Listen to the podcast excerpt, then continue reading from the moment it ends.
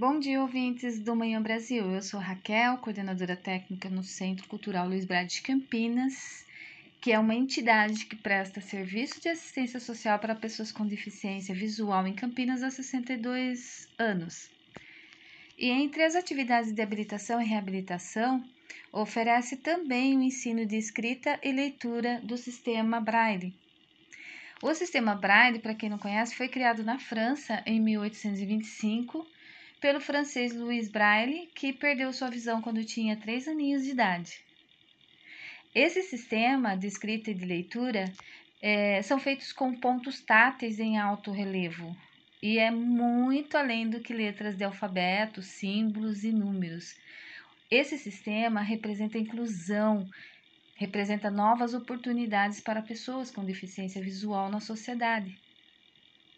Esse dia, o Dia Nacional do Sistema Braille, existe no Brasil desde 2010 e ele foi criado em homenagem a uma pessoa, um professor que se chamava José Álvares de Azevedo. Ele foi o primeiro professor cego no Brasil.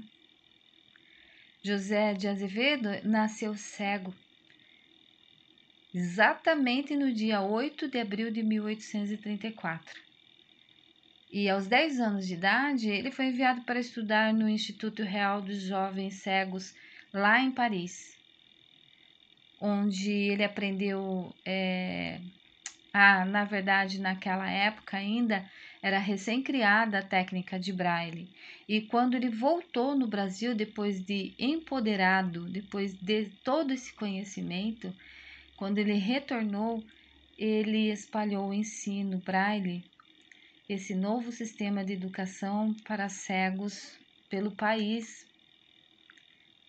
Então, é, devido à sua importância, né, essa importante contribuição dele para a melhoria das pessoas com para a melhoria do aprendizado, na verdade, né, das pessoas com deficiência visual, ele recebeu o título de patrono da educação para cegos no Brasil é, esse dia é para nos lembrar, na verdade, lembrar toda a sociedade das inúmeras oportunidades de conhecimento que são permitidos por meio desse sistema Braille e que contribui para o empoderamento e independência da pessoa com deficiência visual.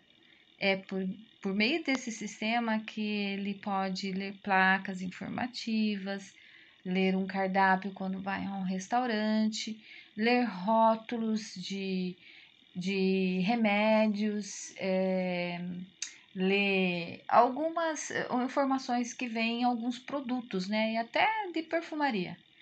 Então, é um dia onde nós devemos celebrar com muita alegria, principalmente todos aqueles que acreditam que, para além da deficiência, a pessoa com deficiência visual ela precisa ser reconhecida como pessoa.